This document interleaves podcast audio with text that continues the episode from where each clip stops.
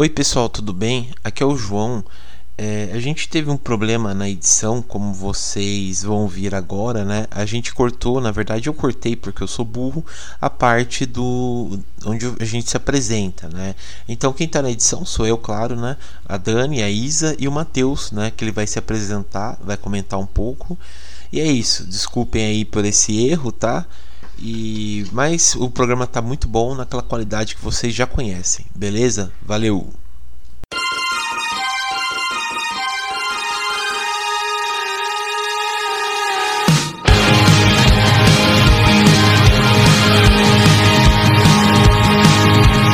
O horror japonês popularmente conhecido, né? Que são filmes bem, como pode dizer assim, bem peculiares, né? Tem uma pegada bem diferente do que a gente está acostumado com o cinema é, ocidental, né? E, e, aqui eles apresentam um outro tipo, uma outra vertente, né? Eu quis, quis é, na verdade, quando a gente escolheu esses filmes aqui, é, eu quis é, sair um pouco do daquela coisa que a gente já conhecia, tipo grito, chamado e tal, e para filmes um pouco mais desconhecidos, né? Então vocês vão ver aqui que tem algumas algumas coisas, sei lá, uns clássicos, né? Uns clássicos novos que a gente pode dizer assim e umas variedades bem estranhas, assim, né? Lembrando que aqui pode ser uma, é uma parte 1, na verdade. A gente quer fazer uma segunda parte mais pra frente e tal. Então, acompanhe aí que é bem interessante esse horror aí, tipo, bem é fora do que a gente tá acostumado, né? E para esse episódio a gente trouxe aquele cara, né? Aquele cara que quando você quer falar com ele, você tem que abrir um certo livro e conversar, né? Ou simplesmente ouvir, né? Um podcast do Necrome Converso, que é o Matheus, né? A gente chamou o Matheus aqui de volta. E aí, Matheus, como você tá, cara? Você tá bem? Tô bem, tô. Fico feliz pelo convite, muito obrigado, gente. É um prazer estar aqui com vocês. Tô um pouco resfriado aqui por causa da mudança de temperatura, mas tô vivo, tamo vivo, tamo bem aqui. é isso que importa, né? E aí, Matheus, como você conta, cara? Que, como tá o Necrome Conversa, os seus projetos aí, como tá indo, cara? Tá bem? Pô, tão bem tranquilos, assim. O Necronome Conversa a gente se tornou quinzenal agora, né? Então é uma quinta-feira sim, uma quinta-feira não. É, a gente tá numa fase de estar tá falando filmes da década de 80 lá, os últimos episódios foram sobre a Hora do Pesadelo, vai sair mais um episódio sobre um outro clássico dos anos 80. Então tá bem estamos falando desses filmes que estão no nosso coração, né? Que são gostosos de assistir, apesar de ter gente morrendo, a gente acaba, o filme fica feliz. É, de resto, tamo, tô fazendo, tô fazendo mestrado agora, falando, escrevendo sobre filme de terror também, pesquisando filme de terror brasileiro. Aí sim. Estamos nos projetos de audiovisual aí, né? Uhum. Inclusive uhum. tem um filme que eu um curta que eu fiz Está passando num festival agora, é, uma mostra chamada Mostra em Junho, em Julho, que é dedicada ao cinema fantástico, cinema de horror. É o Obscura tá passando lá. Inclusive o Obscura é, conversa muito com o tema que a gente vai falar hoje, porque na época eu não tinha assistido terror japonês, não tinha assistido muito, mas depois que eu comecei a estudar o terror japonês, coincidentemente eu descobri que eu peguei muitas coisas do terror japonês para fazer o Obscura. Então quem tiver curiosidade, ele tá lá no YouTube. Eu passo o link para vocês depois colocarem no episódio. Beleza, beleza. É, eu vi que você publicou no, nas suas redes sociais e tal, fiquei interessado em assistir. É, putz, passa o link sim, cara. E lembrando que todas essas informações né, que o Matheus falou vão estar tá no post do site o Terror Mania, então é só clicar lá. É, através das nossas redes sociais você encontra o site. É só clicar e tem de link direto para você ouvir o Necrome Converso e também ver o curta-metragem que o Matheus fez, né? É, putz, mas legal, cara, legal. E, e, essa vida aí de cineasta, cara, como tá indo aí? Tá bem? Assim, é, indo para vários festivais e tal? Como tá, você tá sentindo? Ah, o, o Obscuro ele tá indo até em alguns festivais. Ele ganhou o melhor filme de horror do, do festival que ele passou, Curta Tamoio. Ganhou. Olha aí sim, hein? Fotografia nesse mesmo festival. A gente concorreu essa semana a um outro festival com a Alessandra Alemata, que ela estava concorrendo como melhor atriz. Uhum. É, mas a vida de cinema, a vida de fazer cinema tá, tá em pausa. Eu decidi pausar ela para dedicar o meu tempo na vida acadêmica, que eu tenho vontade de ser professor, então eu estou estudando e trabalhando para isso. No, ah. Então, em pausa essa parte. Só tá no festival. E com o Covid aí também não dá para fazer filme, né? Eu mesmo não quero me arriscar de juntar um monte de gente. Precisa de aglomeração, precisa. E mesmo que, ah, coloca máscara, álcool em gel, essas coisas, eu acho que é um risco que eu não preciso passar agora e nem preciso submeter outras pessoas a passarem. Então, estou agindo com responsabilidade durante essa pandemia, que eu acho muito importante. Sim, aí sim, hein? Aí sim, aí é um papo de uma pessoa consciente mesmo, hein? Putz, que da hora, hein? E sentiu o peso, Dani? A gente tá com um cineasta premiado aqui, hein? Gente, eu aqui de pijama, né? Não tem nem roupa pra isso. Não, eu tô de moletom também, tá tranquilo. Faz um ano que eu não tiro pijama. Tá todo mundo em casa, tá tudo bem. Mas é, achei chique. chique estamos, estamos bem acompanhados. Alguém para é. compensar as besteiras que a gente vai falar, né? Mas beleza, pessoal. Como eu falei, é só clicar no link do, do site Terrormania e por lá vocês encontram tudo aí que vocês. É, tudo que o Matheus falou. Mas beleza, bom, vamos então para nossos recadinhos, né? E a gente já volta então para falar um pouco mais sobre o horror japonês, né? O J.O.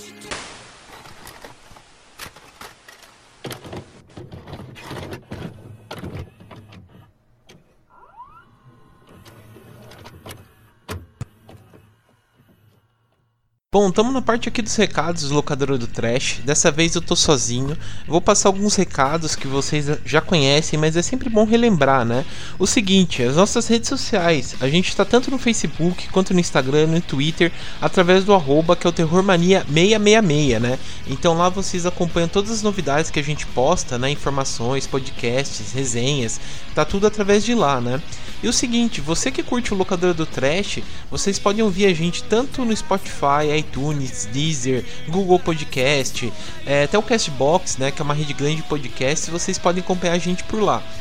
Também, pessoal, fala para vocês entrarem na nossa loja, né, comprar as camisetas do Terror Mania. Vocês encontram todas as informações através do post, né, que a gente coloca aqui no site. É, também lembrando o seguinte, você que gosta do, da trilha sonora que a gente coloca, né, é, de fundo no podcast e tal, eu disponibilizei através do Spotify as trilhas sonoras que a gente grava, né? Então vocês entram lá, ouçam, ouvem as trilhas, né, que a gente coloca de cada episódio e curte lá também. E sem falar, pessoal, que é o seguinte, a gente já vem reforçando um tempo, né, que a gente agora tá com Filmou, né?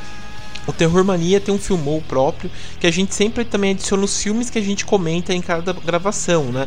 Então lá vocês entram no filmou que também tem o, a lista, né, que a gente faz do episódio e tal, coloca os filmes então vocês clicam através também do post desse episódio no site do Terror Mania e lá vocês acompanham os filmes que a gente fala né, em cada episódio.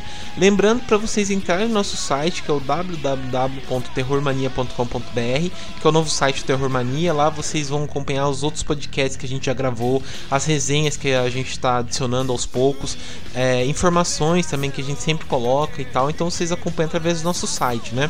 E também, você que quer entrar em contato com a gente, né, para divulgar alguma informação de algum conteúdo que você faz relacionado ao terror, é, pedir para ajudar a página, site por aí, é, manda e-mail pra gente que é o contato@terrormania.com.br, né? Por quê? Eu sempre estou reforçando que fica um, um, pouco mais profissional e também fica mais fácil a gente conversar com vocês, né? Querem fazer um contato e tal é, que às vezes manda através do Instagram, o Facebook e fica perdido né, na caixa de mensagens lá, então no, no e-mail fica bem mais fácil, né? E também só para terminar que é o seguinte, os podcasts agora estão saindo aos sábados, né? Então sempre ao meio dia, sempre antes do meio dia a gente está procurando postar os podcasts para vocês ouvirem, né?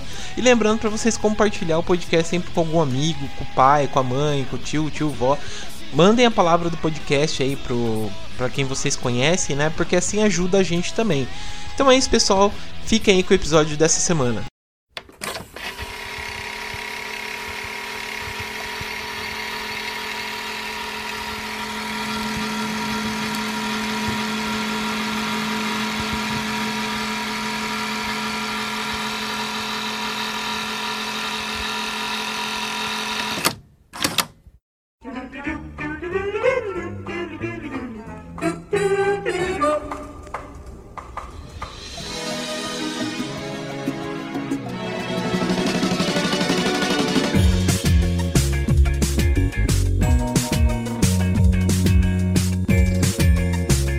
Pessoal, então estamos de volta aqui, né? Como eu falei, a, a gente vai falar um pouco sobre o, o cinema de horror japonês, né? O J-horror, como é popularmente conhecido. É, eu acho interessante muitas coisas que o horror japonês mostra, né? Além da cultu uma cultura totalmente diferente, né? Tipo, é, tanto no ponto de vista é, social, né, um, econômico, se a gente for ver através dos filmes, ou até, é, até religioso, né, que é bem interessante, a gente vê uma mudança totalmente nova, né, tipo, parecia, parece que abre é, um outro mundo quando a gente vai ver esses aspectos, né, social, cultural, econômico, é, da, da sociedade mesmo japonesa, né, como tudo, sei lá, se encaixa no num aramanhado de coisas, se assim pode dizer, e se junta para dar uma forma, né, e tudo isso eu acho interessante como os cineastas japoneses começaram a capturar, é, de certa forma, essa, essa particularidade, né, da, dessa sociedade, né, então em certos momentos momentos a gente vê é, muita coisa religiosa também, tipo, pegando no, nos filmes, né? Eu acho que é difícil. Faz tempo, aliás, que eu não vejo um filme, por exemplo, japonês, que é relacionado a um serial killer, ou, por exemplo, quando aparece é, outras criaturas malignas, que não seja, por exemplo, um lance mais espiritual, né? É, até dando uma pesquisinha, pesquisada bem rapidinha aqui, porque quem vai falar mais, na verdade, é o Matheus, que ele que é o ele que entende mais um pouco do, sobre o horror japonês, mas muita coisa que, que, é, que é, é, como eu posso dizer, que surge, né, dos roteiros, que surgem dos filmes, é muito ligado ao lado espiritual, né? É, eles dizem que muita coisa é ligada aos yurei, né, que seriam os fantasmas, né, os poltergeisters e tal, e também é muito relacionado à, religi à religião, né, os filmes é muito é, relacionados à religião. A gente tem, por exemplo, possessão, exorcismo, né? É, xamanismo, né? É, até um lance de premonição, até os próprios yokais, né? Que são, são monstros, né, se eu não me engano. E também é, esse lance, por exemplo, de dos espíritos, né? Daquela coisa que vai e volta, aquela morte violenta que vai e volta para atormentar as pessoas, né? Eu acho isso muito interessante. Até eu estava comentando num podcast passado em off que eu tinha visto aquele, até indiquei, melhor dizendo, até tinha esquecido, eu indiquei, né? O filme do Takashi Miike, aquele ligação perdida e tal, que ele faz isso, né? Que é um fantasma, é um espírito que tem uma morte violenta e ele volta para é, vingar né, da, das pessoas que deixaram ele morrer. Né? Então é, acho que isso é muito ligado à cultura é, japonesa, né? dessa coisa dos espíritos, de dar uma paz para os espíritos, dele voltar, de ele estar tá inquieto e tal, acho isso muito interessante, né? E o, e o legal é que isso começou há bastante tempo, né? Desde o período Edo e Meiji, é, que acontece, é, eles tentam fazer essa captura, né, desse, desse folclore, dessa lenda, dessa religião, né, para passar para os filmes, né, eu acho isso muito legal. Mas, bom, a gente tá com um especialista aqui, é, Matheus, o que, que você pode dizer um pouco mais sobre isso, né, sobre o, o horror japonês? Especialista aí já é um pouco, eu li um pouco sobre o terror. Ah, você já sabe mais que a gente, então.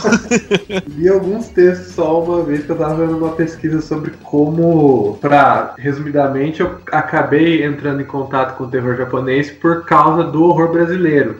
Uhum. Eu estava fazendo uma pesquisa sobre o baixo orçamento no horror brasileiro e aí eu fiz uma generalização meio inadequada dizendo que os filmes de terror geralmente eles vêm do baixo orçamento, que isso é uma uma tradição. E aí os meus pareceristas de relatório pediram para que eu fosse checar outras filmografias que não a estadunidense, né? E aí eu me deparei com a do a filmografia japonesa e também a chinesa, lendo alguns textos. E assim, o que é possível perceber da da filmografia de horror japonesa é que ela faz parte de um processo natural do Japão. O Japão, ele tem por si só, como você falou, intrínseco no folclore dele, vindo da religião shintoísta, budista, essas histórias de fantasma, que eles chamam de Kaidan. E o, e o gênero mais famoso dessas, dessas kaidans é o onryo, que é o de espíritos vingativos. E eles acabam seguindo sempre uma fórmula, né? É, como a gente sempre, como a gente vê no cinema, existem e essas histórias também têm fórmulas. Geralmente é uma mulher que ela morre, morta pelo marido ou em condições envolvendo o casamento dela. A, geralmente esse marido é infiel ou por causa da tradição familiar na época, os casamentos eles eram muito importantes no Japão. Então, então quando a gente retorna a esse período Edo, período Meiji, é, a gente não tá, a gente não pode pensar que a separação era algo normal para casamentos na época. Inclusive, muito tempo ainda era uma, um laço forte ali, o laço do casamento. Né? O Japão ele vai apenas se modernizar culturalmente depois, se modernizar culturalmente não, acho que é uma, uma frase meio incorreta. Mas o Japão vai aderir aos nossos costumes ocidentais, mais ocidentais, digamos assim, que a gente vê normalmente aqui na nossa sociedade, um pouco depois da Segunda Guerra Mundial com a invasão aliada, porque até lá, porque até antes da, da Segunda Guerra Mundial o Japão se tratava de um império.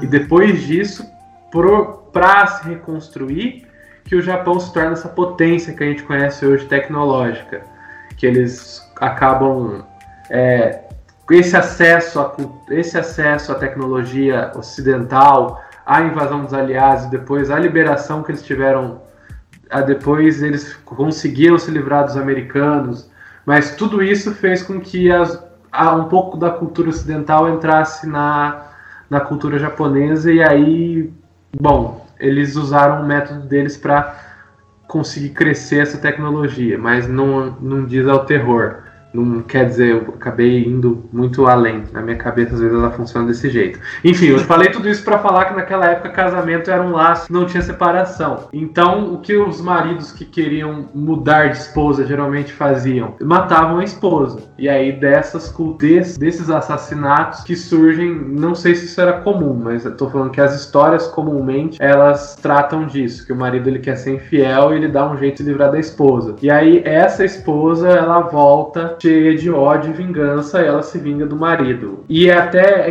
é interessante a gente pensar que o horror japonês ele enfrenta, ele vê o espírito de uma forma muito diferente da cultura ocidental. Quando a gente pega até aquele filme que eu trouxe de exemplo no podcast que eu participei aqui dos filmes da década de 60, ou o Sexto Sentido, que tem fantasmas, os fantasmas do ocidente, eles não conseguem, eles não conseguem, eles não conseguem afetar o mundo físico de forma tátil. Eles não tocam o mundo físico, eles não matam pessoas é, que nem o Jason, por exemplo. Os fantasmas eles não pegam facas e matam, eles não têm essa.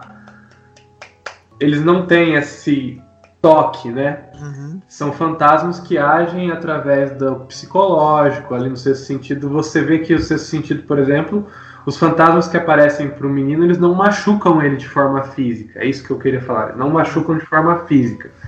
Entretanto, os fantasmas japoneses, eles têm sim é, essa presença física no mundo. Então, é, eles não só agem através do processo de enlouquecimento das vítimas, mas como eles agem também é, agredindo fisicamente aqueles que aqueles que eles querem ferir. É, um exemplo mais clássico desse tipo de história, a história de fantasma de Yotsuya, The Ghost Story of Yotsuya, que foi um filme que é uma lenda, na verdade, uma lenda que foi adaptada mais de 30 vezes no cinema e a versão mais famosa dela é a de 1959, diretor Nobuo Nakagawa. E ela justamente conta essa essa lenda clássica do Japão de do Onihyo, que é o espírito vingativo. É sobre esse cara que quer que ele se casou, na verdade ele queria se casar com uma mulher, mas o pai dela não deixava, até o momento em que ele por uma briga ele mata o pai dela. É, esconde que foi ele o assassino e se aproxima dela através do assassinato do pai, dizendo que ele vai. Ele era um Ronin um samurai, se eu não me engano. Dizendo que ele vai encontrar o assassino e ela se casa com ele a partir dessa promessa de que ele encontraria o assassino do pai dela. e que ele esconde junto de um amigo que se casa com a irmã dela. E durante esse filme eles se casam e ficam um tempo juntos até que ele se enjoa dela. É...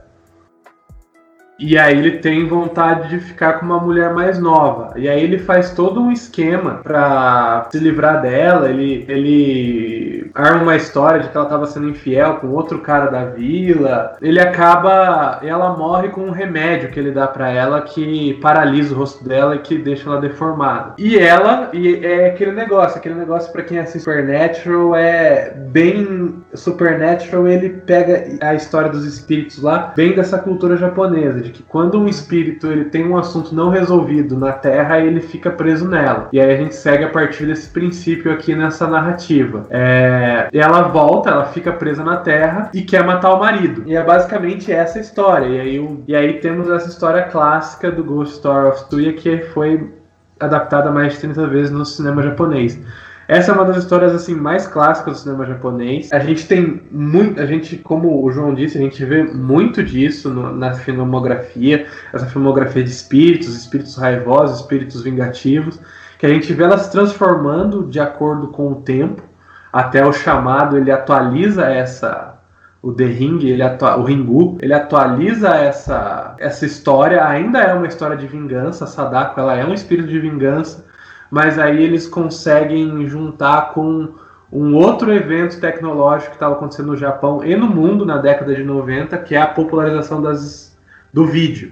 Agora, as pessoas, além das indústrias cinematográficas de televisão, conseguiam ter uma câmera de vídeo em casa e produziam os vídeos caseiros. E aí, além disso, esses equipamentos caseiros eles barateiam muito a produção de cinema, não só no Japão como no mundo. E aí surgem esses filmes baratos. O Ringu é um desses casos e que também conseguem vazar para o resto do mundo, porque agora é mais fácil você vender esses filmes, né? Você comercializar esses filmes. E eles acabam chegando nos Estados Unidos. E o Ringu ele tem essa, essa importância no cinema japonês de ter é, internacionalizado o filme japonês. O filme japonês finalmente chega no Ocidente o filme de terror japonês. Até depois disso você tem diversos remakes, é, inclusive o Ringu, o Grito, Blackwater, que é dirigido por um diretor brasileiro, é o Walter Salles, que dirigiu esse filme lá nos Estados Unidos. E, assim, só uma última coisa, porque senão eu vou acabar falando demais e quando eu tô falando de coisas que eu gosto, eu acabo falando muito, peço desculpa para você, João, para Dani, para Isadora. É isso, cara. Eu te falar. É... Obrigado por me ouvirem. Mas é só que além disso, além do cinema antes, você vê, só para ver o quão é importante essas histórias de fantasmas, essas histórias de terror, que elas não estão só no folclore, mas como uma das é, como uma das mais elementares formas de arte, que é o teatro, uma das mais antigas, você já tem essas histórias. Que o, Japão, o teatro japonês ele se divide em três tipos de teatro nas épocas mais clássicas, que é o no, kabu e o bunraku, que é o teatro, o último é o teatro de fantoche. Mas o no, ele já era essas ele era uma peça que tem dois protagonistas. E sempre um desses protagonistas, que é o Shichi, ele é um narrador. Ele sempre é visto como um fantasma, um animal ou um demônio, o que já mostra esse caráter fantástico das histórias japonesas. Ele conta sua história para o Aki, que é um humano que interage com esse ser misterioso. O que é legal que esse espetáculo, que é, que é engraçado que esse espetáculo ele pode chegar a durar até um dia, 24 horas.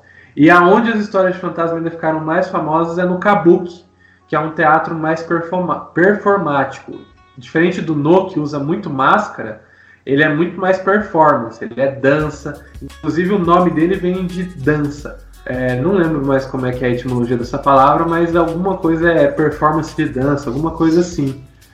E, e maquiagem. As maquiagens ficaram muito famosas a partir desse teatro. E uma das coisas que a gente vê muito no cinema japonês, que é uma herança desse teatro, é uma técnica de de atuação chamada Mie. A gente tem um exemplo clássico disso no Ringu original, que é o chamado. O Mie, o que, que é? é uma técnica que consiste do ator congelar-se em poses pitorescas e enrijecer os braços e os dedos, deixar os olhos bem abertos e que ele consegue fazer um tipo de stop motion sem a presença de câmera. É como se a gente estivesse tirando várias fotos, mas é o ator que faz isso. E isso a gente vê representado muito na cena final do chamado original, quando ela sai da TV. E eu acho que é isso por enquanto. Respira um pouco aí. Mas entendi, cara, completo mesmo, cara, completo. A gente acertou em te amar. Mas é, é, bem interessante mesmo a gente ver, ver como o cinema japonês realmente tá ligado basicamente na espiritualidade do que outra coisa mesmo, né? Tipo, é interessante como ele passa por vários tipos de espíritos, né? Sei lá, se a gente vê é, muitos filmes é, ocidentais, a gente vê que espírito é uma coisa que surge e pronto, né? Mas aqui a gente vê como ele tem vários tipos de, de espíritos, vários tipos tipo de mortes, né, de histórias e tal, é, é bem interessante mesmo, cara, bem interessante mesmo. Valeu pela explicação, cara.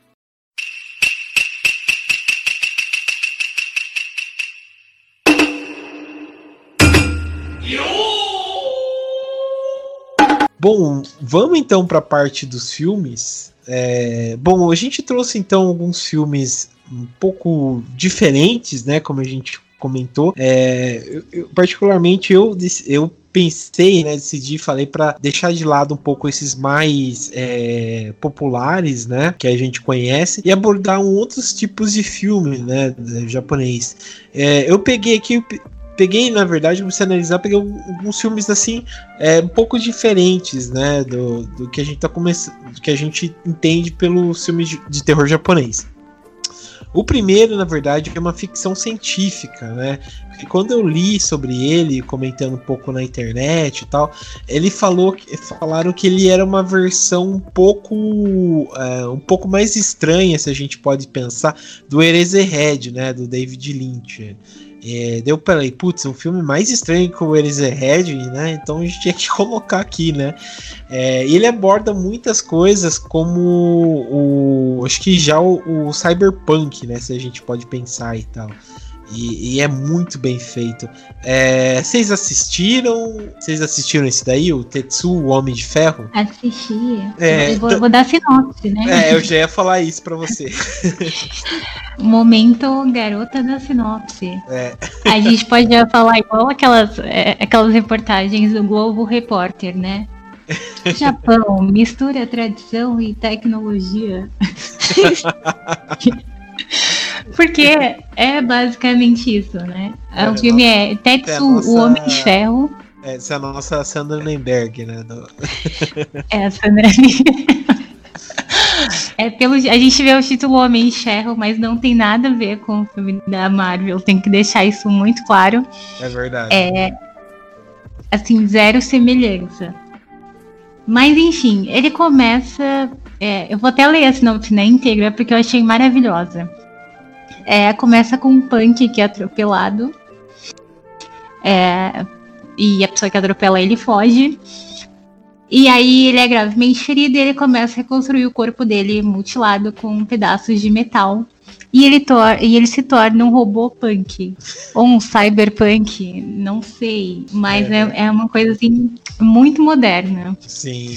É demais. Não, é, ele tem uma mistura muito. Ele lembrou um pouco a Kira, né? Por conta do, do jeito que é, que vai juntando um pouco é, tipo ter dois protagonistas né e, e tipo um, um, ser meio que assim paranormal em algumas coisas né então achei, achei mas tem um legal. personagem com esse nome Akira não tem nossa, agora eu não me lembro, sabe? Eu te, tenho que ter o, o, É que o Akira, na verdade, no, no desenho não é uma pessoa, é tipo um projeto, né? Mas. É, porque ele, ele, lembra um pouco, né? Tem, acho que é o Tetsu, que ele vai juntando peças, né? De, de coisas e tal. E vira meio que um. Como se fosse um robô, assim, orgânico e tal. Mas o, o Tetsu aqui, né? Que. Puta, eu achei sensacional, cara. E aquele, aquele, aquele senhor lá que vai trabalhar, o cara todo suado, só se fode no filme todo. eu achei muito bom, cara. Tipo assim, ele, ele tá ele, tipo, ele parece muito aquele, aqueles cara que compra calcinha, tipo, naquelas máquinas, tá ligado? que fica. tipo, não sei que aquelas modas no Japão, né? Daqueles caras que compra calcinha. Cara, naquelas... que, aqueles caras que casam com boneca. Com boneca, casa com travesseiro, sabe? Essas coisas assim. Isso. Ele tem muita cara disso, né? E, e daí ele, ele se fode o filme todo, né? Tem muita dó dele. Porque em certo momento ele tá. É, tipo, ele tá. É, esperando o ônibus, né? Alguma coisa assim, o metrô. Daí tem uma mulher que para do lado dele e começa a se transformar também num ser, tipo, é, um robô, assim, um androide, e começa a perseguir ele. Depois ele vai para casa e, e, tenta transar com a esposa dele e não dá certo também, né? Ele fica com uma. Sei lá, acho que o pinto dele cai, daí fica uma. Tipo uma, uma britadeira, né? Que entra pro lugar assim. É muito louco esse filme mas ao mesmo tempo é muito da hora, cara. É, é muito bem feito. Vocês curtiram? Vocês gostaram? O que, que você achou, Isa? Eu tava precisando desse filme na minha vida e eu não sabia.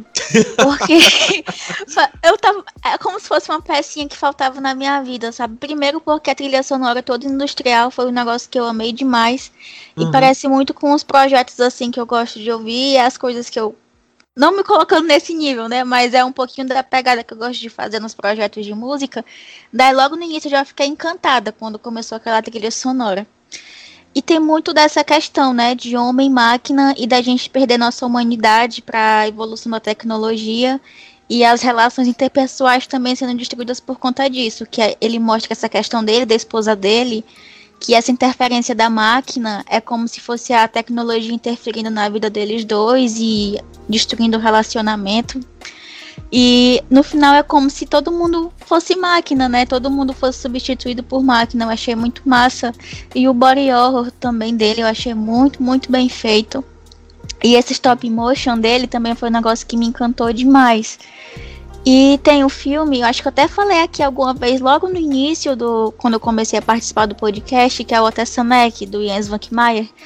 Que hum. as cenas assim, mais tensas de devoramento, tudo, elas são feitas em stop motion. E me lembrou muito esse filme, porque as cenas mais tensas de transformação também são feitas em stop motion. E assim, é, como eu expliquei para vocês, eu não consegui assistir assim prestando 100% de atenção, mas esse filme, sem dúvida nenhuma, eu vou parar para assistir ele de novo e de novo e tentar pegar o máximo de referência que eu conseguir. E uma coisa também é que como a gente pegou filmes de várias épocas diferentes, é como se cada um tratasse de um medo da, daquela época, né? Esse daqui, ele é no finalzinho da década de 80, e o principal medo dele é dessa era das máquinas, assim, dessa mecanização de tudo. Daí é colocado como um vilão essa essa aura assim meio cyberpunk, que as máquinas vão dominar tudo. E isso era um medo, né, na, nessa época, nesse, nessa transiçãozinha de década de 80 para década de 90, que foi quando a internet estava chegando já por lá. E o medo dessa evolução muito rápida é traduzido nisso daí. Essa despersonalização despersonalização de todo mundo e todo mundo virando máquina. E, nossa, eu amei, amei, amei muito esse filme. Eu, eu tô muito feliz por, por ter sido apresentado para ele. ah, da hora, cara. É, é, e é bem isso que você falou mesmo, né? Tipo, é bem interessante porque se você for ver o, as pessoas do filme, né, não tem nome, né? É, tipo, se você pegar no MDB, os caras só tem, tipo, pelo que eles são, né? Tipo, um homem, o, o, o, cara que vai virar o robô, uma mulher, uma mulher com óculos e tal. Então a pessoa não tem uma identificação, né? Não tem nome e tal. É só a aparência dela e aquilo, né? Isso. E é bem interessante. E, e fala que. desumanizado, né? Sim, sim. É, uma, uma coisa, né? Pra tirar a, a humanidade mesmo, né? E uma coisa que você falou bem legal disso da produção do filme, né? Dele ter esse, esse misto, né? Do stop motion e tal. E também aquela técnica, tipo, de. É de tirar. É, esqueci o nome. É, é, o stop motion, né? Que é a técnica, tipo, de ficar tirando várias fotos, né? E virar uma coisa que é, que é a, a parte que, tipo, o, começa a dar uma acelerada, né? Nas coisas, assim, tipo, como se fossem várias fotos, sabe? Parece aquele clipe do Titãs do começo do, da carreira deles, sabe? Que eles vão fazendo a mesma coisa. Eu achei bem, achei bem legal, cara, essa técnica de tanto de animação, mas também, tipo, do próprio filme, cara. É sensacional mesmo.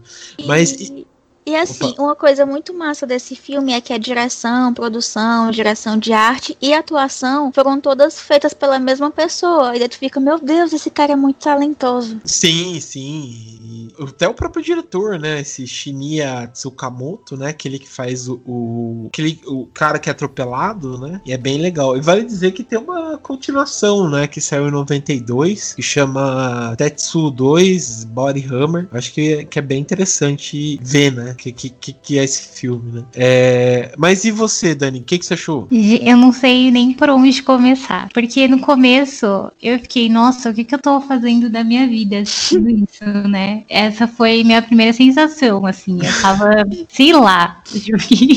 Onde que, gravar tá... podcast tá me é, levando? Tipo, o tá acontecendo? Mas depois que termina o filme, e aí você começa a pensar, tipo, na mensagem que ele passar, no, sei lá, no, no visual dele, né? Toda aquela coisa ali, aquela coisa avassaladora. você entende que você assistiu, aí você, tipo, eu já mudei a chave, eu já achei genial. É, eu, eu não vou repetir porque eu concordo com tudo que a Isa falou, assim. É, em questão da, dessa crítica que ele traz, né, do homem virando máquina, é, a gente tem um exemplo mais recente, né? Tipo, eu lembrei muito do filme Lucy, que ela virou um pendrive, tipo, é bem nessa vibe, né? é, da relação de. Você vê, né? Um filme tipo, super antigo falando de uma coisa super atual, né? Que é como as pessoas estão virando cada vez mais. É, mais uma máquina mesmo, né? Fazendo as coisas no automático, agindo tudo igual, fazendo tudo igual e, e, sentindo prazer naquilo, né? Porque tem hora que ele começa a sentir, um dos personagens lá começa a sentir super bem. Quanto mais ele vira uma máquina, melhor ele se sente, né? Quanto mais ele vai deixando de ser ele mesmo e se tornando uma coisa ali eletrônica, ele acha muito maravilhoso aquilo. E, enfim, é, é, é, difícil explicar, né? Porque eu acho que é muito um filme de, de sensações, assim. Ele não tem uma história linear, ele não tem quase diálogo, não tem. É uma coisa ali muito visual mas ele bagunça a sua cabeça, assim. É um filme que vai chacoalhar o seu mundo, para você que nunca assistiu também. que esse tem mil pensamentos. É, acho que para quem é, também trabalha com arte, essas coisas, eu achei ele muito inspirador, assim. De como ele consegue falar tanta coisa falando nada, né? Um filme que não fala nada, mas ele consegue explicar tanta coisa de uma forma tão clara. Não sei, gente. Fiquei abalada. E assim, eu acho que até esse silêncio dos personagens contribui, né, pra essa aura de que tá todo mundo deixando de ser humano, porque praticamente ninguém se comunica. Sim, isso é um traço é, legal, né? Tipo, eles não ter uma, um conversar, né? É mais grunhidos, é mais aquelas situações do dia a dia do que outra coisa mesmo. É, é interessante. E um parênteses também sobre esse filme, eu acho que me lembrou por conta da estética, mas o Bigoten, ele mostra o nascimento do homem, né? E esse uhum. daqui ele mostra o renascimento do homem se transformando em máquina. E como os dois eles têm essa mesma estética preto e branco, essa coisa mais suja, uma coisa mais brutal, eu também achei parecido, sabe? Essa pegada de nascimento e renascimento do homem. É, isso, isso é bem interessante mesmo. E você, Matheus, você chegou a assistir? Não, esse foi um dos filmes que eu não consegui assistir. Mas o que a Isa falou sobre esse filme é muito importante também sobre o cinema japonês em geral. Que eu dei um foco aqui sobre os fantasmas, mas não só isso, e pensando que depois da Segunda Guerra Mundial o Japão ele ficou é, refém dos aliados, principalmente dos Estados Unidos, teve a invasão americana dentro do Japão com soldados e tal. A cinematografia do Japão ela representa muito a obsessão do que, do que o país, a obsessão da sociedade do país naquele momento. E quando a Isa fala sobre a tecnologia ser um medo, retratado nesse filme, é, é muito legal a gente perceber isso, de, essa parte de como os filmes também falam muito sobre a época em que eles foram feitos. E a gente pode pensar também que o Godzilla, que os filmes de monstros gigantes, principalmente o Godzilla, que são um clássico no Japão, é, eles surgem desses medos, principalmente do medo da bomba atômica.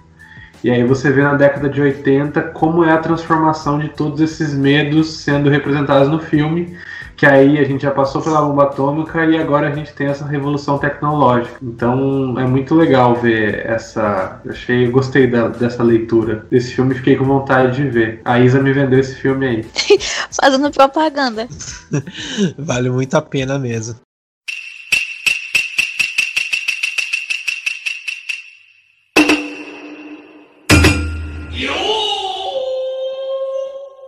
Bom, vamos passar então pro segundo filme. O segundo também que é um filme muito bom, bem diferente, achei bem interessante, que é o Pacto de 2001, ou como acho que também ele é um pouco mais conhecido também, é o Suicide Club, né? Que é um filme estranho, sei lá, acho que a gente pode pegar vários adjetivos, mas estranho, legal, é interessante, bizarro, sei lá, são várias coisas assim. E, e vale vale muito a pena assistir. É, Dani, por favor, faça seu papel aí. Lance a sinopse pra gente. Esse filme ele começa com 54 estudantes se fazendo um suicídio coletivo, né? Elas todas se atiram na, na linha do metrô ao mesmo tempo. E elas, óbvio que elas morrem, né? E esse é o começo do filme. E a gente vai acompanhando a polícia tentando investigar o que, que aconteceu, o que, que levou essas meninas a fazerem esse ato né, coletivo. Só que enquanto eles começam a investigar, outras pessoas começam a se suicidar. É, ali no país, né? Do nada, sem um motivo aparente, eles tentam descobrir qual a ligação de todas essas mortes, o que, que tem por trás disso, se existe né, esse clube do suicídio. E aí, quanto mais eles vão achando respostas, mais eles vão tendo perguntas e viram um, um ciclo sem fim, né? Uhum. É basicamente isso. Entendi. É, é bem isso mesmo. É, é um filme de investigação mesmo, né? Que você vai entrando cada vez mais naquele mundo e você dá muitas reviravoltas do que realmente acontece, né? Então, tipo, é, você vai seguindo bastante pessoas, se a gente for ver, né? Tipo, tem uma moça lá que ela tem um amigo dela que se suicida e tal, e, e depois é, tem um policial que você vai acompanhando ele também. Então são várias pessoas que você vai acompanhando e várias é, tramas né, que vão se entrelaçando e tal. Até um desfecho bem é, legal que eu, que eu gostei de, de ver né, o que acontece. É, esse aqui você chegou a ver, Matheus? Cheguei. E aí, o que, que, que, você, que, que você achou, cara? Você gostou? Eu gostei, não entendi nada, mas eu gostei. é, é, a gente vê aquele problema, assim, eu vou falar com pouco conhecimento de causa aqui, mas o que a gente vê das notícias mundialmente é que o Japão ele tem um problema muito grande com suicídios, né? Uhum. Passa pressão e tal, não vou entrar em, não vou entrar em, não vou aprofundar isso porque é uma coisa que eu não sei, é uma coisa que a gente só que eu só vejo as notícias. E aí você vê como esse filme produz esse, essa, essa questão do suicídio se tornando um vírus, né? Que se torna uma quase uma epidemia de suicídio e as forças policiais não sabem o que fazer, não sabem de onde estão vindo. E aí você tem aquela banda D-Cassete que toca a música todos os momentos e é um filme muito musical. Até uma das cenas mais violentas que é quando aparece aquele autoproclamado clube do suicídio, você acha que vai ter uma cena de tortura ali, uma cena de violência, na verdade tem, mas enquanto o, vilão principal lá canta uma música, né? E aí, cara, eu acho um filme muito doido, eu gosto. Até uma coisa que a gente tava falando antes de começar o programa aqui, que uma das coisas que eu gosto do cinema asiático em geral, assim, pensando no coreano, e pensando também no coreano, além do japonês, é como eles tratam a roteirização. Eles não têm assim um limite, assim, eles não seguem. Eles parecem não seguir uma fórmula, né? Quando a gente pega o cinema coreano ali, um filme que ficou famoso há um tempo atrás, que foi o Parasita, que começa seguindo aquela família que parece que vai ser uma comédia. É, uma comédia social e do nada tem outro grupo de pessoas morando dentro da casa ao mesmo tempo que esse filme aqui a gente tem uma investigação criminal que tem vários personagens e aí tem essa cena musical e depois tem uma cena com que continua com a personagem que apareceu no começo do filme, que o namorado dela morreu, que ela segue a, a investigação assim. Então, eu acho que ele é um filme que ele tem um roteiro muito complexo, uma mensagem muito complexa que eu também precisaria assistir mais vezes para pegar. Uma só eu acho que não, não deu conta, mas ao mesmo tempo que ele é um filme ele é um filme de muitas facetas, assim. Eu achei um filme muito legal. Sim, sim. É, é bem isso que você falou. Ele entra bem nesse negócio da, da cultura, né? É, japonês desse auto-suicídio, né? Tipo, das expectativas, né? Igual você puxou. É, sei lá, uma vez eu li que. Na verdade, eu, eu assisti, acho que foi até no Globo Repórter. A gente tava brincando, mas eu, eu, lembro que eu assisti até no Globo Repórter quando a gente tava. Quando a gente comentou, né? É, eu lembro que, tipo assim, que a taxa de suicídio é alto porque parece que no Japão você só tem uma tentativa de entrar na, na faculdade. Eu lembro que era alguma coisa, pode estar enganado, mas eu lembro que era mais ou menos isso, né? Por isso que é, eles se matam tanto de estudar e também é, se eles não conseguem, tipo, acabou a vida deles, sabe? É bem estranho isso, né? Tem até um, um filme é, é, tipo que é baseado num, num mangá, né? Que é o I Am Not an Hero, alguma coisa assim, que também conta um cara que ele é, é ele sonha em ser, não sei se já assistiram esse filme, que ele, ele sonha em ser é, desenhista de mangá. E no meio disso, ele não consegue, né? Então ele, tipo, ele vai passando por várias coisas. É um trabalho, ele tem um trabalho muito fodido tal, porque ele não consegue chegar nesse sucesso dele, né? Daí nesse meio tempo acontece um apocalipse zumbi e tal. Então é bem legal. Não sei se já assistiram, mas vale a pena esse, esse filme. É, mas enfim, eu achei interessante isso. É, então, se eu não me engano, até ver aqui direito no MDB para não passar, para não falar merda, mas é I Am Not, I Am Not an Hero que chama. É bem legal esse filme filme. Eu vou. É, para quem também acompanha aqui, a gente sempre tem nossa página do Filmon, né? Pro, pro pessoal é, pegar, então eu deixo lá. É, ai, perdão, chama I Am Hero, não é I Not a Hero, é I Am Hero que chama. Vou, vou passar aqui no MDB, pra, aqui no chat, mas para quem tá ouvindo, só entra no, no Filmon do, do Terror Mania e, e acompanhar lá para vocês verem o filme também, tá? Mas ele chama Ian Hero esse filme. Passei aqui no chat pra vocês verem. É, mas eu gostei, cara. E é bem violento também. Achei, achei bem interessante. Isa, o que, que você achou do, do Pacto? Que você gostou também ou não? Também. Esse eu gostei bastante. Eu já tinha assistido ele uma vez, mas fazia um tempinho. Eu não lembrava mais quão impactante quantas mensagens esse filme tinha para passar. E é como o Matheus falou, são várias facetas, né? E tem essa questão do, do suicídio mesmo e da de sempre querer alcançar um, um nível inatingível e isso causa frustração. E uma das facetas que eu gostei, assim, foi a que eu mais percebi nesse filme, é como a indústria do entretenimento tenta vender essa sensação de felicidade extrema. E isso acaba deixando todo mundo mais triste, porque no caso das da Desert, né, que era a girl band lá, era todo mundo feliz, todo mundo jovem, todo mundo contente, alegre, cantando e pulando. E você via que a realidade na sociedade não era daquele jeito. E é como se essas mensagens subliminares que esse grupo tiver. Acabei de contar o final do filme, né? Mas beleza, acontece. que essas mensagens subliminares que elas mandavam para incentivar o suicídio era elas agindo normalmente, porque essa felicidade excessiva, essa coisa plástica excessiva era o que gerava essa frustração em todo mundo.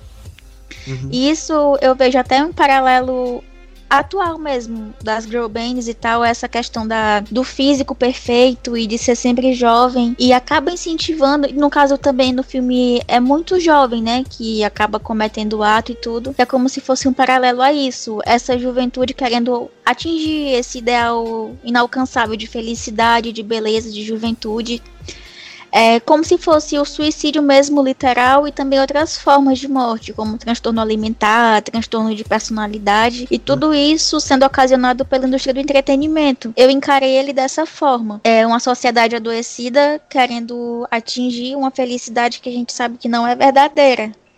E tá Sim. lá a, a máquina fazendo você querer atingir isso, querer alcançar essa perfeição que não existe. Sim, bem isso mesmo, né? É, isso é muito normal, né? A gente até comentou, a Dani já tinha comentado nos documentários, né, relacionado ao K-pop tal, né? Que a pessoa, tipo, vira realmente refém, né, daquilo lá, daquela máquina, sei lá, cultural, né? De, de música e tal. Até outro dia eu tava procurando no. Não sei porque, tipo, aquelas coisas, sabe, que vai mandando.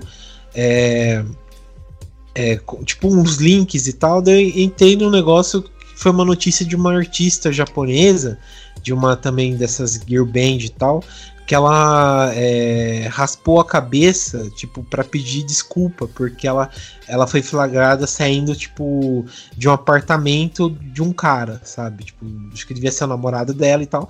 E, e falam que no Japão é, elas têm que ser exemplo e tal, então elas não podem ter, tipo, alguma coisa sexual. Então ela raspa a cabeça pra, pra meio que pedir desculpa, tá ligado?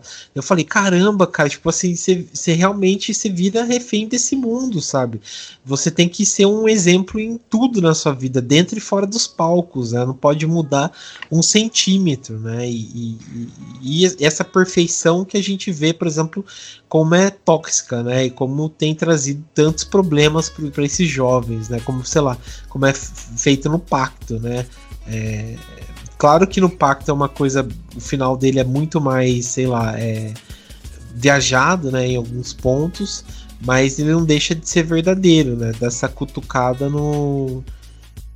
Dá essa cutucada na, nessa, nessa ferida, né? Do Japão e tal. Gostei Isso. Bastante. E no finalzinho do filme, aquelas crianças ficam perguntando, né? Se ela é ligada a ela mesma, se ela tá aproveitando a vida dela, ou se ela tá vivendo solta. É como se fosse a, Pronto, também entra a questão de ficar despersonalizado, igual no, no Tetsu, que a gente falou no início. É como se, em vez de você perder a sua personalidade para o maquinário em si, você perde para a indústria do entretenimento. E também isso que falou sobre ser exemplo e tal, realmente na indústria cultural assim na Ásia, uhum. tem essa questão de não poder aparecer namorando publicamente, tem a questão do peso ideal, que você vê as meninas mais gérrimas assim. E tem uma cultura muito grande disso, internet afora, porque eu já deparei muitas e muitas vezes. Umas dietas assim que as meninas ficam um dia, dois dias sem comer.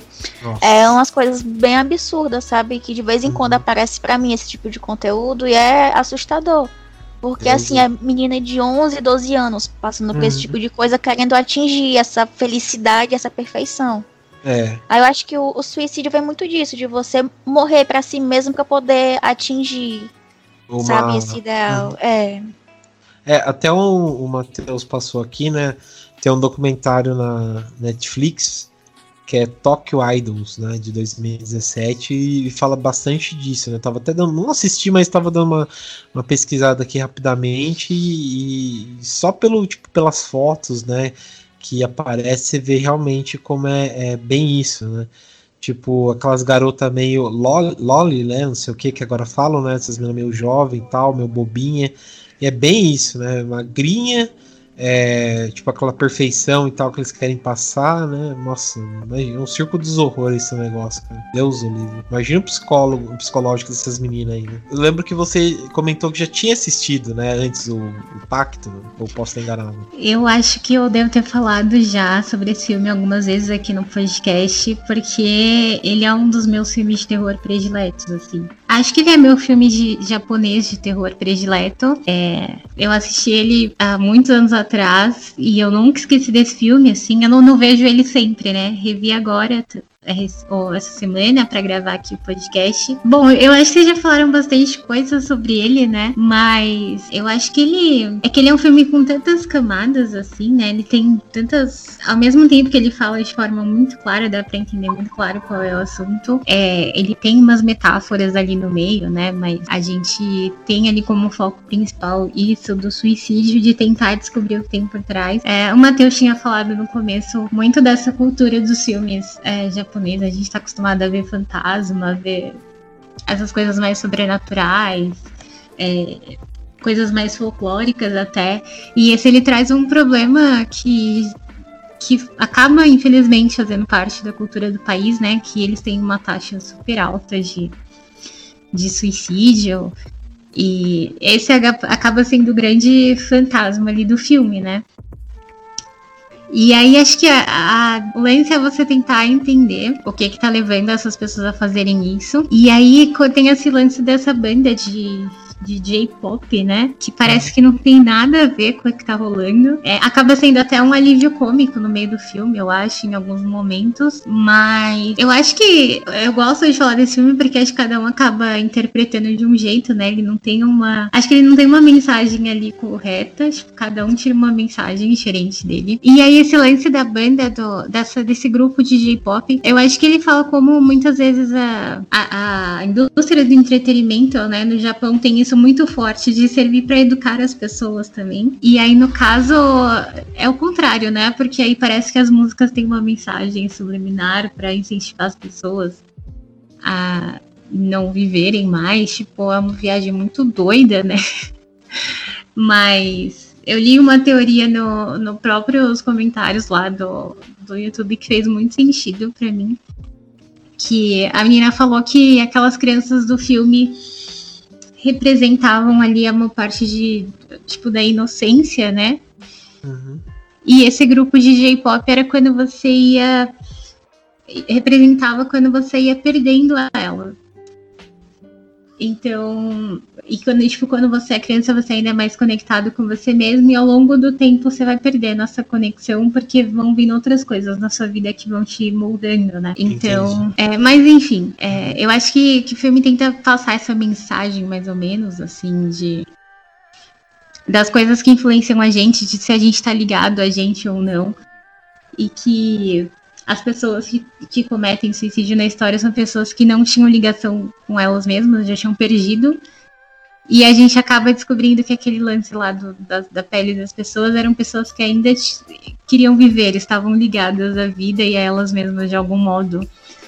E acaba não parecendo um filme de terror quando você fala assim. Né?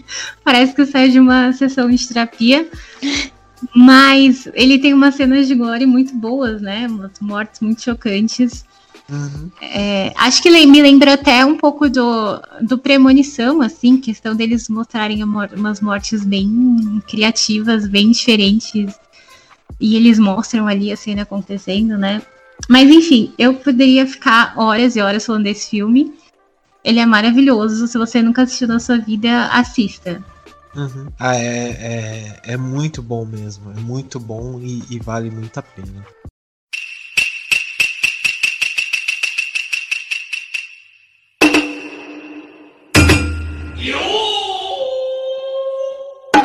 Próximo é um clássico também, que, japonês, que é o Onibaba, que saiu em 64, né? Que é um filme bem interessante, eu, eu achei bem legal. É aquele tipo de filme que você sempre ouviu falar, mas você nunca assistiu, né? E dessa vez, finalmente assisti, né? Ele foi dirigido pelo. É, dirigido e escrito, né? Melhor dizendo, pelo Kaneto Shido que também fez um outro clássico japonês, que é o, o Gato Preto, né, que chama, que pega também essa história de espíritos e tal, e é, e é bem interessante mesmo. Eu gostei muito do Onibaba, é, a história que ele, que ele conta, a, todas essas tramas, né? Ele não tem um, uma coisa mais sobrenatural, né? Ele, ele se baseia muito na, nas lendas, né? Mas a história em si é muito boa. É, Dani, você chegou a assistir o Onibaba? Esse eu não assisti ainda. Eita, então vou ter que. Ficou, você vai ter que ser o garoto da sinopse agora. Ou, ou, ou, a Isa, né? Vamos lá, Isa, você consegue fazer essa.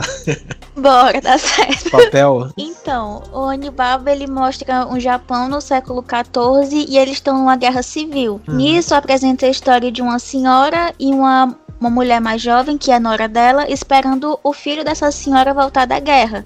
Só que acaba que o filho dela não volta, volta só um colega dele que explica que ele morreu na guerra. E nisso a gente é apresentado a história delas duas e a vida claustrofóbica que elas vivem lá, sem muito recurso. E a gente vai conhecendo um pouquinho de cada personagem a partir disso. E esse foi o momento da sinopse. Entendi. Boa. Mas é, é, é, bem interessante. Eu, eu gostei muito desse, desse filme por conta disso. Ele vai pegando, né? Ele me lembrou muito. É, o Ghost of Tsushima, né, que é um jogo do PlayStation 4, que conta a história também da invasão mongol no Japão. Daí, tipo, ele é um. Daí tem um samurai que ele, meio que se perde da, na batalha, ele tenta resgatar o tio dele, e nisso ele vai indo para um Japão feudal e tal, e nisso vai surgindo várias lendas que, que tipo, falam de um, de um fantasma, de um demônio e tal. Daí ele vai desvendando essas lendas e falam que não passam de pessoas, né? Que estão realmente só é, tentando assustar as outras e tal, né? E isso me lembrou muito esse. É, esse filme me lembrou muito esse jogo, né? Claro que provavelmente né, o, o jogo inspirou o filme, mas ele, ele conta disso, né? E tipo, em certo momento, a, até a, a, a Nora, né? Da senhora lá, ela vê o, o, demônio, né? E ela pensa que, que o cara é, é um demônio mesmo, né? E a, a, a, sogra dela é um demônio mesmo, né? E tal. Então é, é, é bem interessante. Eu gostei bastante desse filme. O que, que você achou, Isa? Você curtiu também? Também. No início, eu. Assim, acho que é porque eu não sou muito habituada, né? No início eu tava com o pé atrás, mas depois eu fui me envolvendo com a história e eu também amei. Eu acho que a maioria desses filmes que a gente selecionou hoje eu amei demais. Também falou. No início que você falou foi justamente o que aconteceu comigo. Eu via só o nome do filme e eu ficava, nossa, um dia eu vou ter que assistir esse filme. E eu ficava adiando, adiando, até que eu finalmente assisti para poder gravar esse episódio. E realmente ele tem um clima muito melancólico, sabe? Também muito pela fotografia dele, essa questão do preto e branco, da iluminação. Mas a situação como um todo é muito melancólica, porque você conhece esse pessoal que tá sem nenhuma perspectiva de nada. E elas sobrevivem roubando itens de, de guerreiros que vão morrendo lá por perto. E nisso que elas vão ficando com pouco recurso, e o rapaz que voltou da guerra também, eles vão, digamos que, se baseando só nos instintos mesmo, assim, primitivos, que é a questão de arrumar um par e sobreviver, ter alimento. Eles vão também, assim como no Pacto e assim como também no, no Tetsu, eles vão perdendo a humanidade dele. Porque eles vão se tornando só uma máquina que está buscando sobreviver com o mínimo possível e, e a questão de arrumar um par. Tanto a senhora quanto o rapaz que voltou da guerra, quanto a, a mulher mais jovem, a preocupação deles é só ter um parceiro e se alimentar.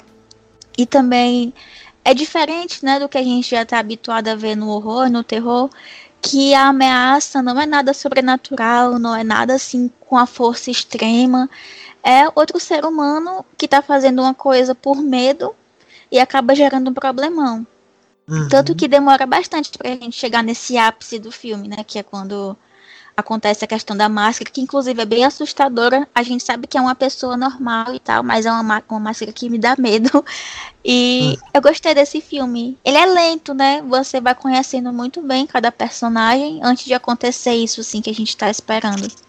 Mas eu gostei também apresenta isso do medo, né? Um medo da época. Nesse caso, Sim. era um medo, até que o Matheus falou no início, dessa questão do casamento, que você tem, tem essa valorização do casamento na, na cultura japonesa, que você tem aquele seu par e é pra vida toda, e é esse o argumento que a senhora usa pra, pra que a nora dela não saia, né, do, do convívio dela e que o, esse demônio vai buscar a nora dela, ela tá traindo o esposo dela, que morreu na guerra. E eu gostei. Ele me surpreendeu. Eu tava achando lento, sabe? Porque eu não sou muito habituada. Mas depois que eu me envolvi na história, aí deu super certo. Sim, sim. Pra, é, pra mim também. Eu no começo, eu achei interessante porque ele tem um começo bem rápido, bem assim empolgante, mas depois ele cai muito assim, né? Vai mostrando o dia a dia das mulheres lá, elas eh, pegando peixe, lavando roupa, indo de um lado para outro, aí fica bem monótono.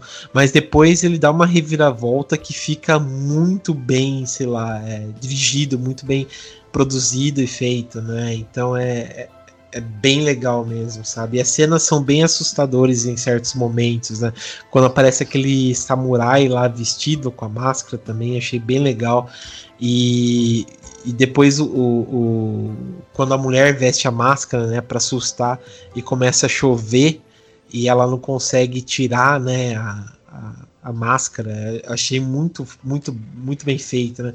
E fica naquele, naquela coisa, né, que você não sabe realmente se foi por conta do, do que choveu e sei lá, deu um problema na máscara, já que era de madeira, ou se foi um castigo mesmo, né, por ela ter atormentado a vida da, da da nora dela, né? Então é, é, achei bem legal, né? E o final é. dela também é bem interessante. E outra coisa também sobre esse filme, também puxa um pouquinho igual do Tetsu, é que as personagens não têm nome, as personagens femininas. Ninguém escuta o nome delas em nenhum momento do filme. Sim, sim, isso, isso é verdade. Você não você não ouve o nome delas, né? Isso que é, que é bizarro, né?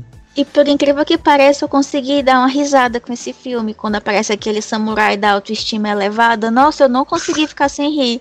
Ele, meu Deus, eu sou o homem mais bonito do mundo. Você não pode me ver.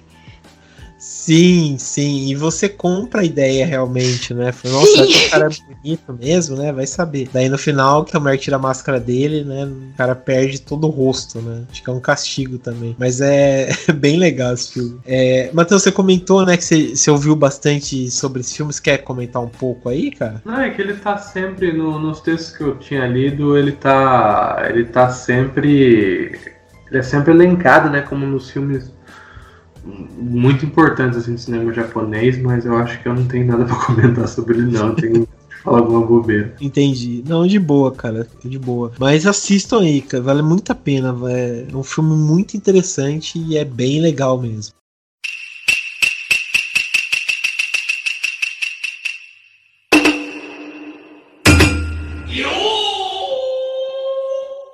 Próximo, é, eu particularmente achei muito fraco, que é o The Dark Tales of Japan, né? É, eu acho que em português, se eu não me engano, tá é, Contos Macabros do Japão, alguma coisa assim. Mas é um filme de 2005 e ele é um tipo de filme que eu particularmente gosto é, na montagem, que é tipo de vários contos, né? É tipo estilo Creep Show, né? Que tem vários contos e tal, e nesse tem cinco contos, né? É, que também aborda. Ele sai bastante. Ele sai fora do. É, dessa particularidade de espíritos, né? Desses de orais e tal que a gente estava comentando, e vai abordar um pouco mais sobre. É, maldições, sobre criaturas próprias, né, sei lá, do folclore japonês e tal. Isso que eu achei interessante, né? É, esse aí você conseguiu assistir, Dani? Consegui. É, e eu acho que eu fui a única que gostei, né, desse filme. Mas... Bom, eu não vou pedir para você lançar sinopse, porque são cinco filmes, né? Cinco curtinhas e tal. Mas é, comenta só, tipo assim, é, da, do, do, enredo, né? Que é uma mulher que ela, que ela pega carona no, no ônibus e vai encher, encher, o saco do motorista, né? Pra ficar falando. Não, é, tem, o filme começa com o motorista lá, aquele motorista motorista que tem que trabalhar de madrugada, né? Coitado. É. Já não basta ter que trabalhar de madrugada e entra uma senhora. Sempre tem aquela senhora que entra no ônibus e quer conversar com todo mundo, né? que ela chega para o ônibus, ela já saca o RG, né, para entrar de graça. No já saca o RG, aí já começa a conversar com o motorista. É, é exatamente isso. A mulher sobe no ônibus e já começa a encher o saco do motorista. Aí ela pergunta pra ele: Você quer ouvir uma história de terror? Aí ele fica é. quieto e ela fica perguntando, né? E aí ele não dá nem um oi pra ela. E ela fica lá no ônibus causando e contando várias histórias de terror. Hein, Dani? Só, hein, Dani? Só faltou aquele. Eu falei isso. Faltou aquela, aquela placa é, escrito: fale só o necessário com o motorista. Fale... Né? É, eu tava pensando nisso.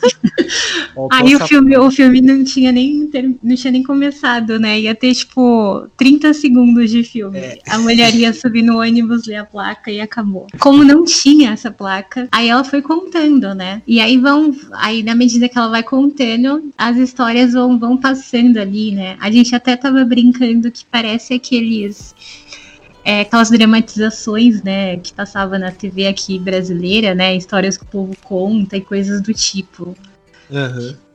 Porque ela vai contando aquelas historinhas, são como se fosse como se fossem lendas, né, japonesas e tal. E aí a gente vai acompanhando as, as cinco histórias diferentes que tem dentro do, do filme. E, e, e, é bem isso, a gente vai acompanhando, vai vendo, e, e, sei lá, não dá uma desenvolvida assim. Eu achei que são histórias bem rasinhas, né, de terror e tal. Não achei assim aquela coisa e tal, né. Mas isso, é, tem algumas coisas que são interessantes, que dá um certo sustinho, mas não é aquela coisa toda mesmo, né. É, é que assim, eu, já dando minha opinião aqui, uhum. é, eu achei achei que a, as quatro primeiras histórias são muito fracas é, elas têm uma pegada mais de humor, assim. A primeira é totalmente uma história de humor, é uma comédia. Sim. Que, é, que a primeira história conta essa, essa lenda dessa mulher que virou uma aranha, né? Que de dia ela é uma mulher comum e quando o sol se põe ela vira uma aranha gigante. É, é tipo, é super fraca. A outra história acho que é de uma, de uma mulher lá que deu fora no cara e ele amaldiçoa ela. Enfim, são umas histórias bem bobinhas, né? Mas a última eu achei que é muito boa. Eu achei achei que eles construíram um suspense muito legal, assim. Se fosse um longa, eu assistiria, né? Que a última história conta. A gente vê o cara que ele trabalha numa empresa e ele tenta lá dar um, um golpe, né? E a culpa vai consumindo ele e aí ele entra no elevador e tem. Aí ele tá lá fugindo, né? Com os papéis que ele pegou da empresa. E aí ele só tem ele na empresa, né? Aquele horário já que, que foi embora todo mundo. Aí ele tenta ir embora e ele fica preso no elevador. E aí tem mais quatro pessoas com ele. E aí quando ele consegue falar com alguém para ir resgatar ele, é, falam que ele tá lá sozinho, né? Ou seja, aquelas quatro aquelas outras três pessoas eram uma visão da cabeça dele. Ah, eu achei legal porque conseguiram brincar com, essa, com esse lance da paranoia, né? E eu não vou contar o final para não dar spoiler, mas eu achei que me pegou de surpresa, assim. Eu achei bem. Esse foi bem feito. Sim. Acho que vale, vale a pena ver. É, você consegue ver os filmes separados no YouTube, né? Uhum. É, então acho que essa última história vale a pena assistir. É, até eu fiquei com dúvida se era tipo, se era tipo realmente historinhas, sabe? Tipo, rápidas que, sei lá, passava entre um filme e outro, alguma coisa assim. Ou se era realmente era um, um compilado de coisas, sabe? Tipo, é, pegou pegou tudo, sabe? Vamos fazer um filme. Eu não, sabia direito. Mas é, é bem interessante mesmo. Mas, e Matheus, você assistiu isso aí, cara? O que, que você achou? Você curtiu? eu não consegui. Ah, tá. Não, sossegado, sossegado. É, e você, Isa, você assistiu? O que, que você achou? Assisti. Eu também concordo plenamente com a Dani. A última história realmente me deu medo. As, as quatro primeiras, assim, de boa, deu umas risadas e tal. Tem umas coisas muito absurdas. Mas na última, rapaz, a última me deixou com medo, principalmente no finalzinho que tem um, é como se fosse um, um anjo, né, da morte. Aí ele olha para a câmera, aí fala que vai ter uma pandemia mundial e que os profissionais da saúde vão morrer. Aí daí ele olha para a câmera, oh, meu Deus. É, eu fiquei muito assustada. Nossa, isso eu, eu fiquei. Eu Nossa, eu me arrepiei, eu me arrepiei nessa hora. ele olha pra câmera daí fala que vai ter uma pandemia mundial, vai ser um vírus e esse vírus vai contaminar muita gente e os profissionais da saúde vão morrer. foi terrível. Acho que de tudo que a gente assistiu para esse episódio, acho que o mais assustador foi isso, apesar de ser o filme mais fraquinho, acho que foi o negócio que mais me abalou. E eu tenho, eu tenho uma história com esse filme porque não é a primeira vez que eu assisto. Uhum. Em 2014, 2015, eu e um amigo a gente tinha hábito de ficar procurando filme para baixar e assistir. Daí ele jogou no Google filme de terror japonês. Aí apareceu esse. Aí beleza.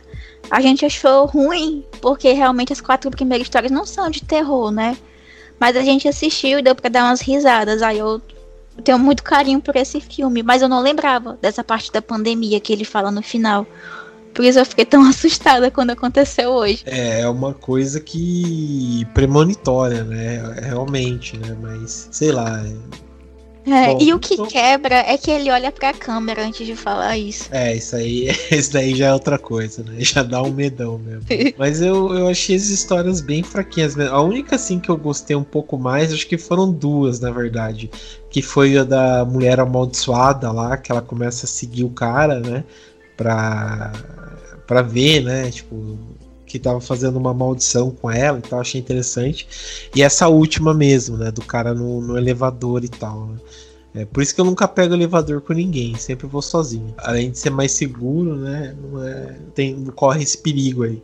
achei bem legal mesmo.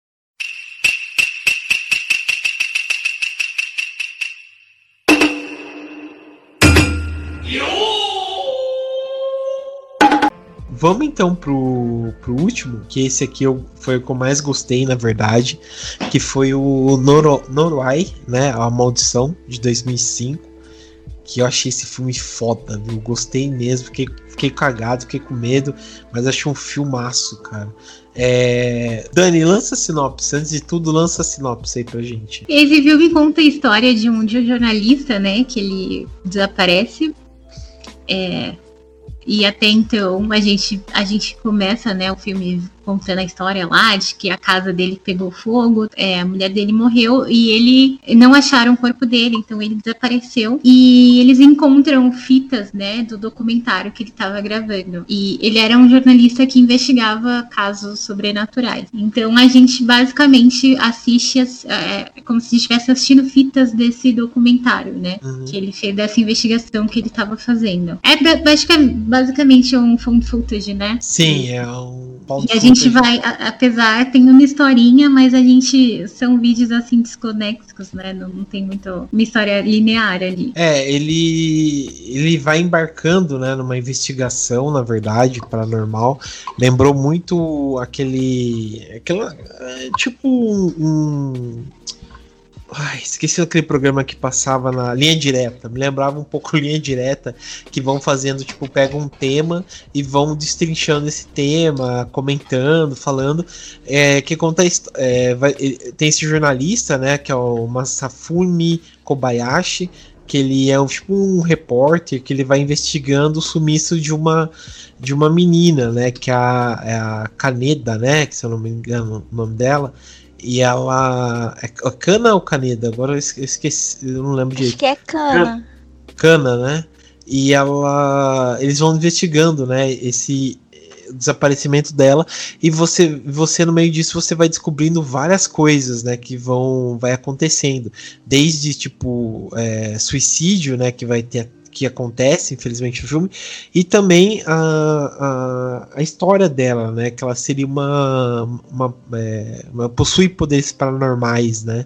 E vai mostrando outras pessoas e tal, e nisso, meio disso tudo, parece que você está envolto de uma maldição, né? Que, de um culto e também de uma maldição que vai acontecendo. Né? É, e achei muito bom, cara, muito bem feito esse filme. É, vocês curtiram? Você curtiu, Matheus, esse filme? Eu curti pra caramba esse filme. Eu adoro found footage, eu acho que é um dos meus subgêneros de terror favoritos.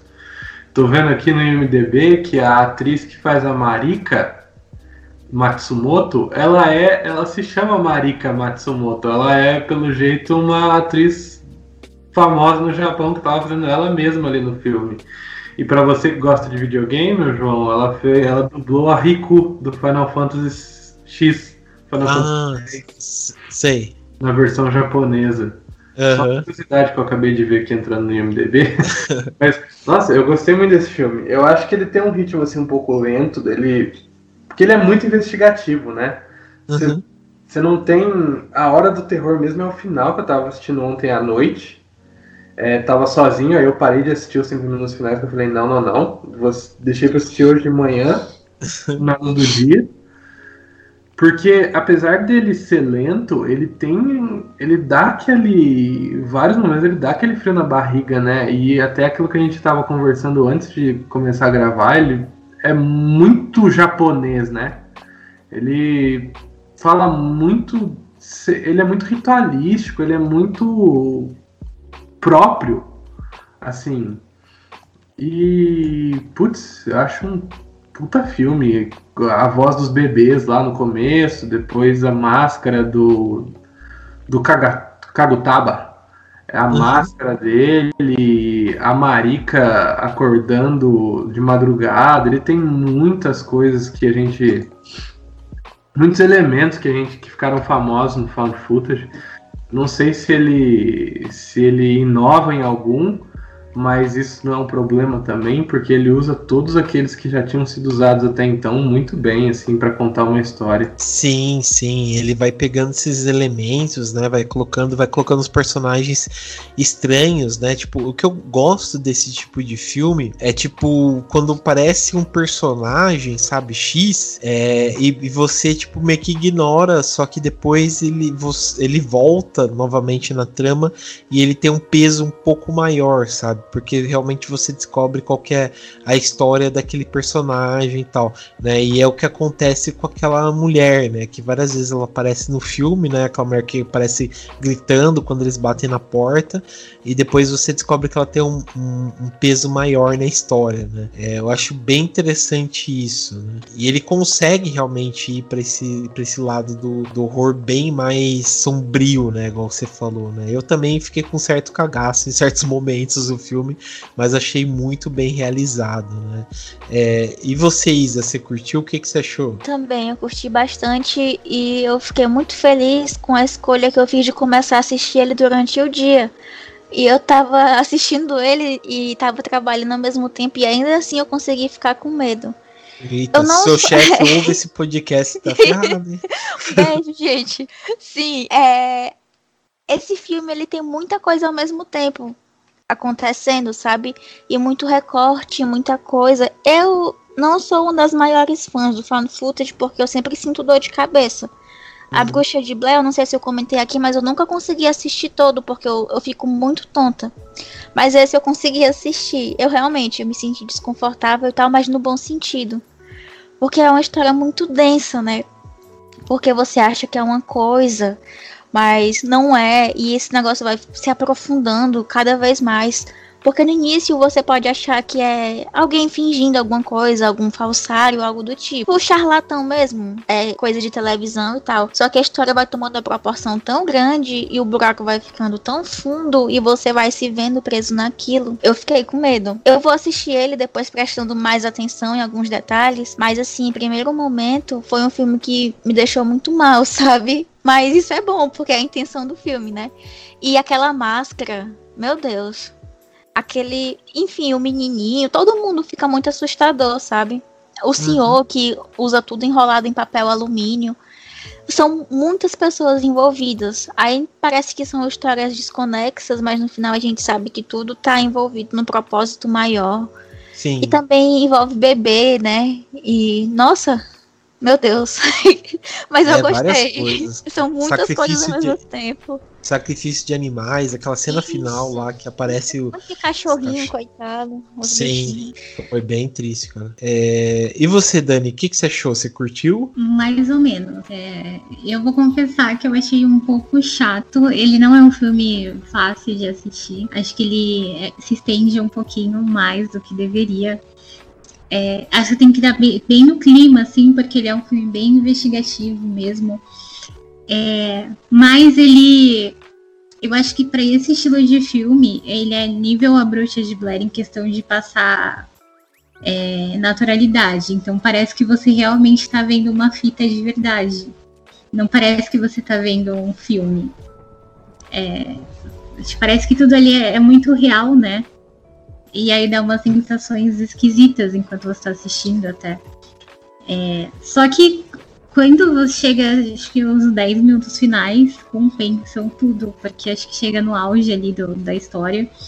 É, aí você começa a entender que, que nem a Isa falou, né? Você vê que tudo ali tem uma ligação. É, aí quando você descobre o sentido da história vê aqueles 10, 10 minutos finais, assim, é um deleite. E acho que dá um susto, né? Porque começa a acontecer tudo de uma vez e começa a vir aquelas cenas perturbadoras.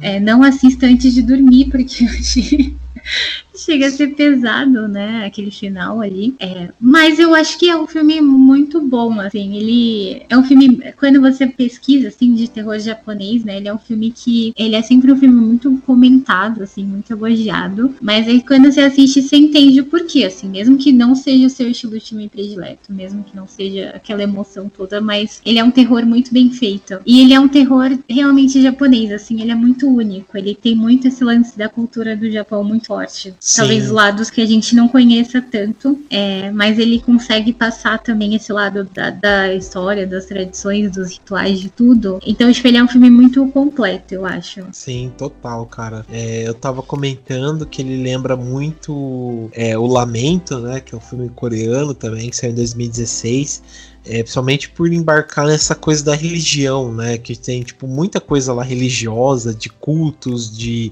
de exorcismo, de não sei o que, que a gente não entende, né? Porque é uma religião totalmente diferente e é bem interessante a forma que eles colocam, né? E, e tenta explicar isso no filme. Eu achei muito bacana isso, cara. E fato de ser uma investigação paranormal, né, sobre algo e depois meio que ele vai, ele lembrou um pouco também, não sei se vocês lembram daquele filme é, Último Exorcismo, foi bobinho, mas ele tem muito essa vibe que é tipo um, um pastor que ele é meio, é, ele tipo ele desvenda coisas de charlatão, sabe? E em certo momento ele vai para uma, uma fazenda e tal que fala que a menina tava com problemas de, de, de, de ter o demônio no corpo. Daí é uma coisa bobinha que vai escalonando, escalonando até fazer parte de um culto, sabe? Satânico e tal. É um filme bem interessante. Esse filme lembra um pouco bastante essa vibe, né? Porque ele começa de um jeito assim meio que de uma investigação, que o cara vai procurando uma menina, só que ele vai é, escalonando, escalonando, escalonando, tipo, fica muito é, maior do que, sei lá, que a gente teria, sei lá, tava, tá, é, tava preparado para aguentar, né? E vira um puta de um filme, sei lá, de, de, de investigação de paranormalidade, de religião e tal. É puta de um filmaço, cara. Gostei bastante, sabe? É um filme perturbador e muito bem feito mesmo, né? Vale muito a pena assistir. Mas, beleza. Bom, antes que a gente fique com duas horas de podcast, eu quero agradecer então aqui a presença do Matheus. Obrigado, viu, Matheus, pela participação, pela participação, cara. É, você, tá, você tá gripado aí. Obrigado por ter feito esse sacrifício e ter gravado com a gente. Obrigado mesmo, viu, cara? Eu que agradeço o convite, foi legal conversar com vocês. Agradeço a paciência aqui comigo, porque que é isso? bastante. É, e eu que agradeço. Quando vocês precisarem, tô, tô aqui. Não, beleza, cara. Eu, eu que agradeço, cara, contribuiu bastante com a discussão e tal, trouxe bastante é, ideias novas, né? E eu sempre comento, né? Podcast é para isso, é para discutir, trazer ideias, né? E, e dar esse repertório, né? Pra gente ir conhecendo várias coisas também, cara. Eu que agradeço mesmo pela participação, cara. É, melhoras aí do, do resfriado aí. E muito obrigado, viu, cara? É, e também quero, quero é, agradecer a presença da Isa. Obrigado, viu, Isa? Ah, obrigado também. É isso. E também agradecer a presença da Dani. Obrigado, viu, Dani? Ah, antes eu queria dizer que eu quero um parte 2 desse podcast, tá? Por favor. é isso e arigato. arigato com luz, né? que é isso, cara. Também espero uma parte 2 aí. Matheus tá mais do que convidado para voltar quando a gente for gravar a parte 2. E mas é isso mesmo. Então obrigado aí, pessoal aí. É como disse a Dani, né? Arigato e até mais.